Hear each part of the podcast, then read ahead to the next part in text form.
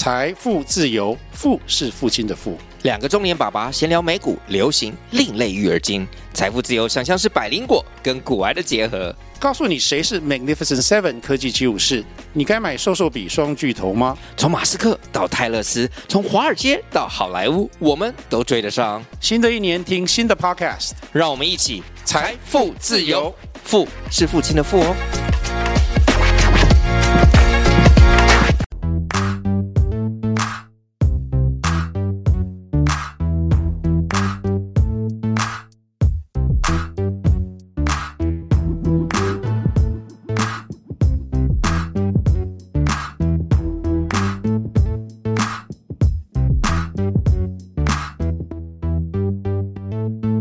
大家好，是保险特助莱恩，欢迎收听我的频道。这个礼拜呢，就是总统大选，不知道各位已经有没有想好要投给谁了呢？最近不是都有什么造势的活动吗？然后因为我在高雄嘛，我大概是来这边快三年了，所以之前搬来过后第一次遇到总统大选，然后在高雄，因为在花莲啊，各位也知道嘛，就是非常的很明显是哪一个党的，对不对？啊，那个党呢，基本上啊，那个年轻选票应该是基本上是不会有他，对，就是那种还是嗯，在花莲呢那种氛围呢，还是比较就是比较老一点，但是呢，在这种台北也好，台中。也好，然后像高雄也好啊，就是蛮有那种感觉的。诶，看看他们的那种造势活动到底在搞搞什么东西。然后刚好也是在就是在朋友家附近啊，所以就跟他约个吃饭。然后吃完饭，我们一起去走走，感受一下。对，那我们俩，因为我跟我那朋友啊，都是有去过大陆的人，所以就有跟他讨论啊，就是说，诶。我们以前在大陆的时候，当然嘛，在中国大陆的时候不可能有这种什么造势活动这种东西，因为也也没有政党可以那个。那个时候啊，我们几乎也没有在看央视的频道，几乎都是翻墙。我们那时候在那边工作，基本上就是翻墙出来看那个 YouTube，很简单嘛，就是那些媒体报道的那些资讯，基本上都是已经被过滤掉了。例如说他在讲那什么国际的新闻啊什么的，你只要有一点点的知识跟常识，你就会知道那个那个新闻的资讯就是已经被被修饰过，就是会往特定的立场去做说明。那我跟你讲，如果是以一个一般人的角度来看的话，你长期这样子看这种节目下去，你就会潜意识的去讨厌这个这个对象，有可能是国家讨厌一个国家，讨厌一个人，甚至讨厌一个团体，这种都有可能。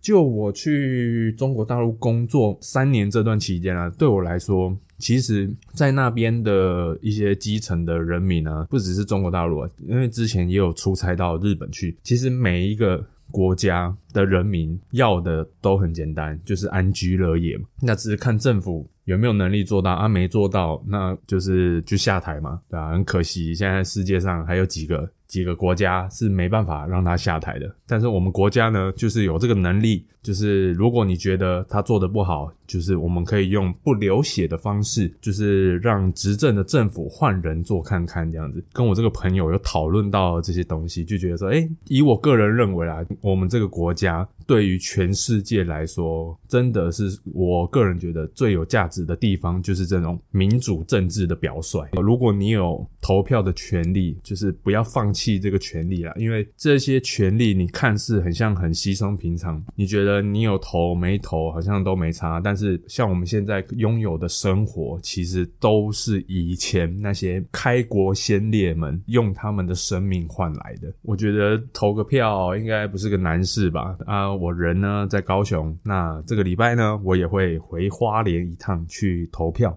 总之呢，就是说不要让自己的权益睡着了，不仅仅是保险的权利啊，还是你工作的权益啊，那甚至是你选择政治人物的权利，就是不要漠视自己的权益好，那这一集呢，基本上我要谈几个东西啊，因为这几个东西其实就是最近大家在政治人物坐在一起的嘛，他们提归提了，但是真正能解决问题的人，我觉得。这种事情不是当一届两届的总统可以解决的事情，这个本来就是一个长期的东西。但是很多人，别说很多人啊，基本上我个人认为啊，在台湾大部分的人都是看看短期利益。像你买股票也好，还是你做政治人物也好，还是你做生意也好。甚至做保险也好，很多人都看的就是看短期利益啊，我能赚快钱就赚一波。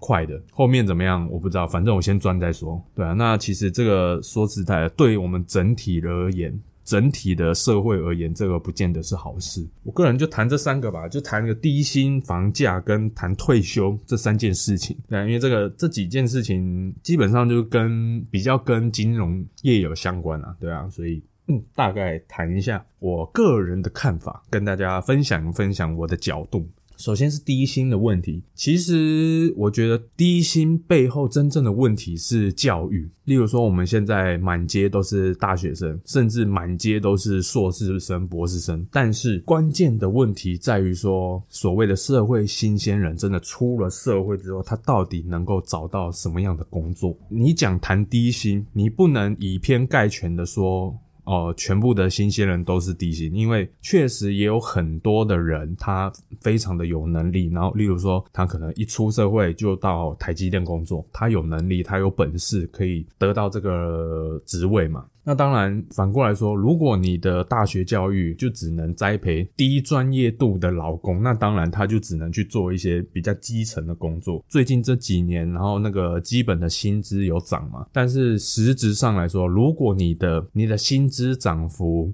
追不过物价的话，其实你的实质购买力还是在下降的，不会追过物价了。因为相对来说，这个你的薪水就是老板的负担嘛，多出来的负担会转嫁给谁？就会转嫁到你的商品上面嘛，所以你买的东西就会越来越贵嘛。所以其实。呃，你说把基本薪资提高，就是你用名目上来看，很像对基层的劳工是好事。但是你如果再把这个物价这一块因素再套进去的话，我们谈实质购买力的话，其实它还是。不够的，这就是看以前嘛，因为以前我记得十几二十年前的时候，那个大学就是纷纷的成立嘛，就是广设大学，然后让让大家都有大学可以念，录取率我记得几乎是百分之百吧。讲句难听一点，就是你只要有钱，你就能读啦。那这个就是回到问题点啊，那就是没专业度嘛。你没有学到一个本职学能，你没有专业度，然后你就出了社会，那当然你就只能做一些比较基层的工作啊。即便你现在当学徒修。车也好，还是什么装修师傅也好，你如果有学到技术，技术够到位，那个钱绝对不只有二十六 k 啊，不止三十 k 啊，只是就是你看你愿不愿意做嘛。你说谈那种低薪的问题嘛？如果说政府真正要面对的问题就是这个，你的大学教育到底你想要培育出怎样的人才到社会上去，这个才是关键啊。我们每个人都不希望我们一出社会之后就是领那种基本薪水啊，但是自己也要有。那个能力，你才有本事让老板支付你更高的薪水嘛？低薪这一部分就是这样吧。我个人觉得就是说，今天你只是做一个一般的员工也没有关系，领人家薪水、领死薪水的也没有关系。但是你一定要做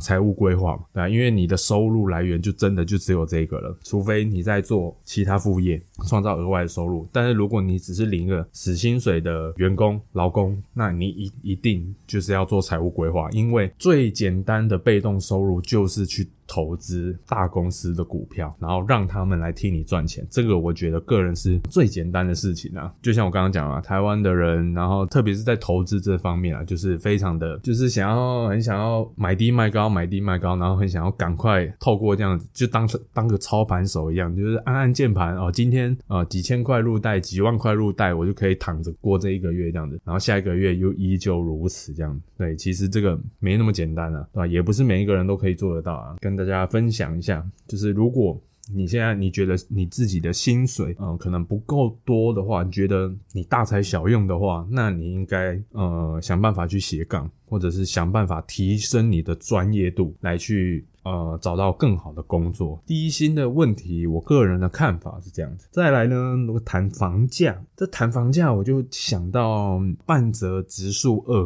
有一段剧情，我就那个片段让我印象非常深刻，就是剧情里面嘛，在演帝国航空就是经营不善，然后可能要被政府接管，但是银行这边基本上是不同意他们放弃那个。债权。如果被政府接管的话，帝国航空当初借的钱就要放弃掉。那放弃掉的话，就代表说银行业就等于就是亏损嘛。那当然，银行这边也不同意啊。然后就是在这过程中呢，有一段主角半泽直树呢，去对另外一间的公司的主管，就是希望他们也主张说，就是不要放弃债务的权利这样子。对，但是那一家银行呢，讲白一点啊，就是被政府买通了，讲基本上就是要放弃那个债权了这样子。最后呢，他们就提到一句话，讲说贷款呢是对客户好，但是如果不贷款给客户呢，也是对客户好。这句话是什么意思呢？意思就是说，今天如果你的公司或者是你个人，银行应该要严格的去审查你的财务状况的能力，你的偿还债务的能力，然后去给你一个合理的贷款。金融业是一个非常尴尬的一个，对于我们这种业务从业人员的业务来说，其实是非常两难的一个事情。因为如果你真正是为客户着想的话，那你有可能赚不到什么钱。但是如果你真的是业绩导向的业务的话，坦白讲，你会赚很多钱。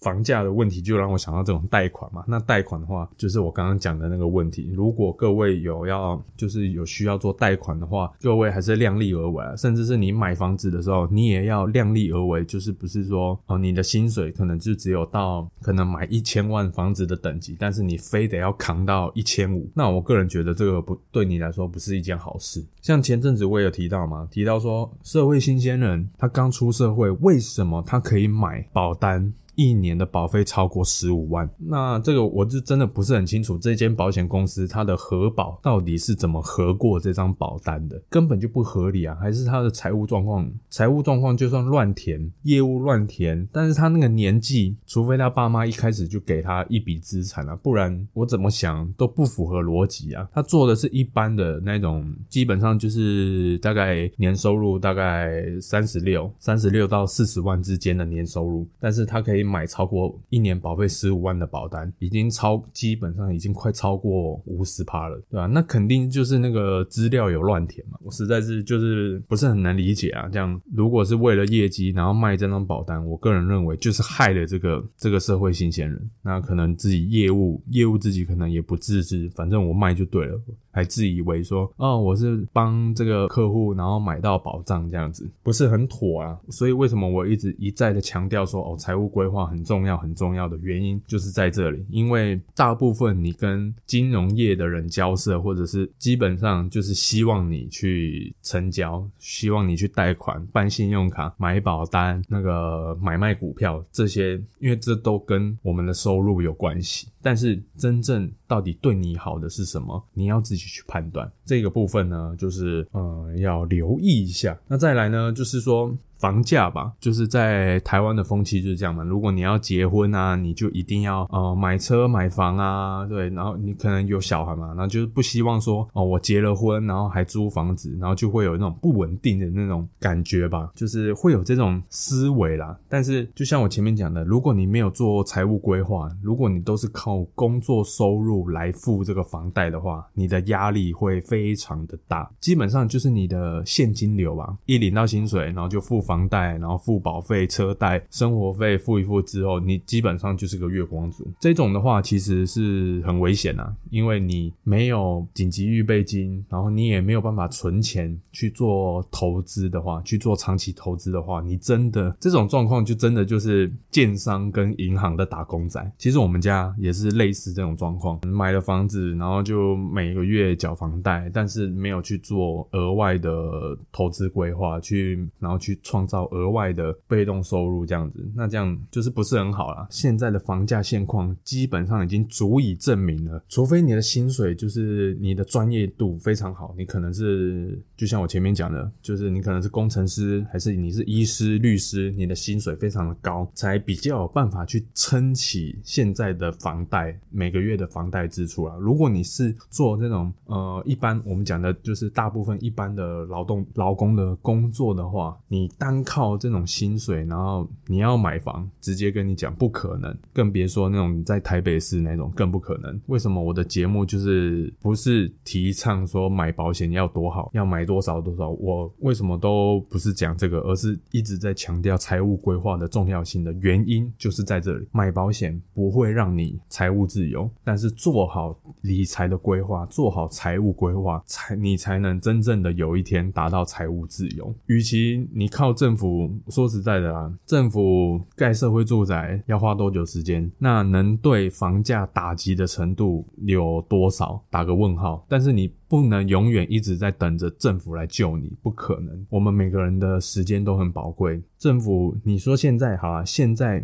认真的开始盖，少说也要盖个五年、十年过后。那个量出来了之后，才会对房价有所影响，但是也不可能被砍，可能被砍个三成，这也不可能啊。因为一个国家正常，如果它是一个经济成长有在成长的国家，物价上升本来就是很正常的事情。基本上你每一年每一年的物价都要就是大概用两趴或三趴的标准来去计算。所以换句话说，如果你的薪水没有每年增加三趴，以上的话，你的实质购买力就是降低了。只是就是看什么时候会涨嘛，对吧？你看前一年的那种什么肉也好，鸡蛋也好啊，突然就涨得很高。通货膨胀是一直都存在。对，因为经济成长本来就是伴随着通膨，只是说我们不能让通膨升得太快，因为就会变成恶性的通膨嘛。但是通膨呢，每一天都存在。有时候政治人物也是讲的很夸张啊，讲的很像说哦，去年那个通货膨胀才爆，就是涨成这样子，然后人民生活很困苦啊，这样子。其实每一天通膨都存在，一直都存在。对，只是说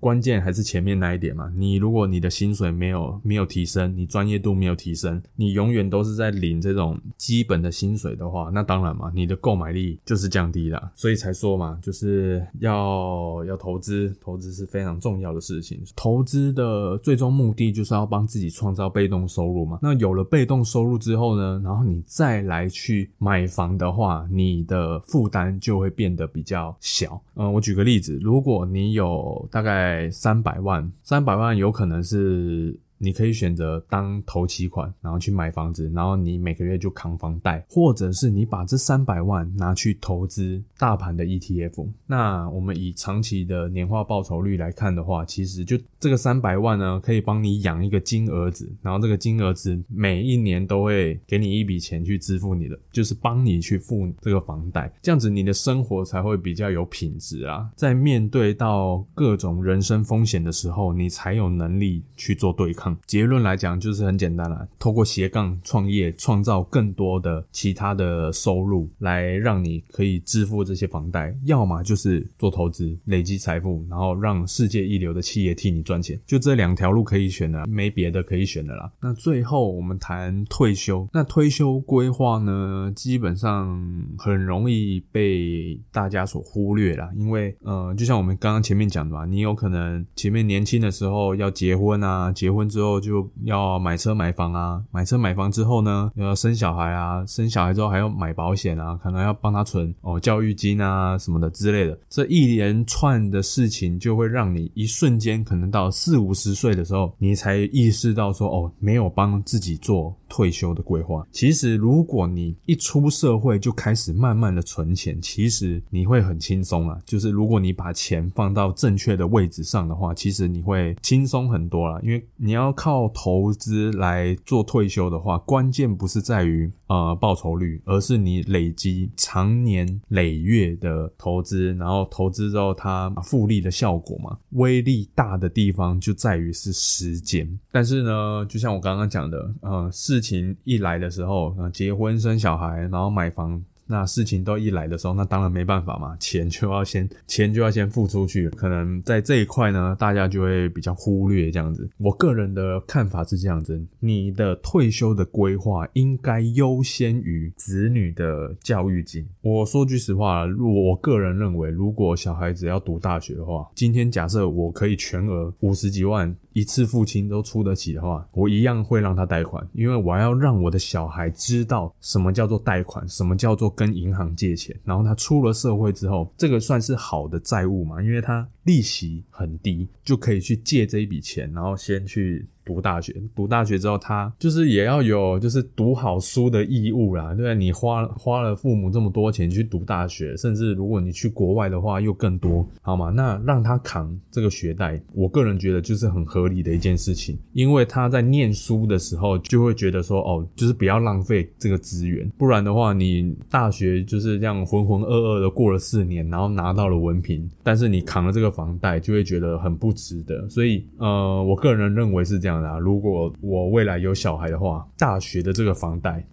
绝对是他扛。但是如果他还完了，你想要投资小孩，可能去做。可能做他的自己的事业也好，这个就另当别论。但是我个人的看法是这样了。那每一个人的子女的教育的理念，大家都不太一样。我只是分享我的看法，比较可以让孩子可以珍惜这种好好运用上大学，就是获取知识、获取大学资源的机会啦，而不是说哦，我上大学就是交朋友啊，然后玩乐啊，然后就就这样过了四年的这样子。我觉得这个钱就花的不是很值得啊。对，所以这这是我。个人的看法，其实也是跟前面一样啊。你做了投资规划，其实你后面的这，例如说你买房也好，还是你未来要退休也好，其实这些都不是问题。甚至是呃，我前面也常常讲嘛，我们大部分现在的业务都提倡呃低保费、高保障的保单。那最大的问题是什么？最大的问题就是年龄越高，保费越贵嘛。那呃，你总不能一直想说哦，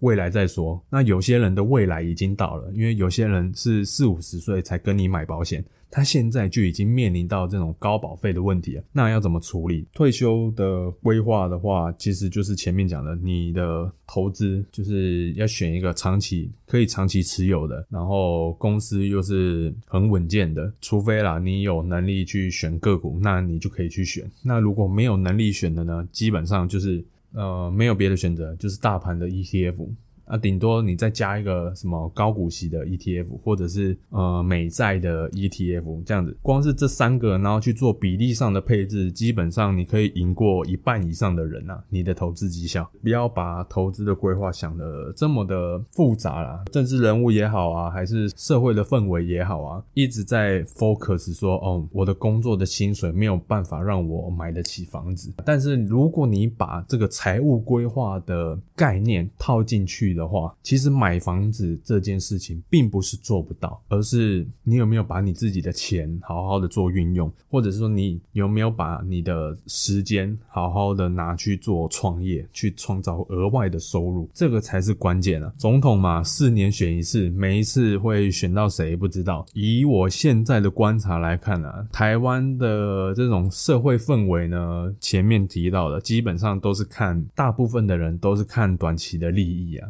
你如果想要做跟别人不一样的事情，那就要好好的去，就是要先苦后甘呢。跟大家分享一下，每一次到了选举，就会变成就是觉得说，好像怎样不不选你，他妈我我的人生就要毁了一样。我选你之后，哦，可能哦，我的人生可能会变得比较好。其实说老实话。你不管你总统选谁，你的生活的现况要真正能改变的，还是只有你自己，对啊。那如果你每天可能下班回家，哦，就就只只是躺在躺在床上，然后看剧看电视，还是你在玩游戏，你真的不能怪别人，就是给你这么低的薪水啊，对啊。职场这个商场上面本来就是很残酷的嘛，你真的有本事，那个报酬真的是不会少给你啊。那当然这个是比较偏向业务性质的工作，但是如果你是做那种固定薪水，的工作那就没办法了，那就是 看你的老板有没有帮你加薪。对啊，那那当然嘛，讲到加薪这个，就大这个就是很敏感，大家这都是大家的痛，大家都很想要加薪，但是呢，老板呢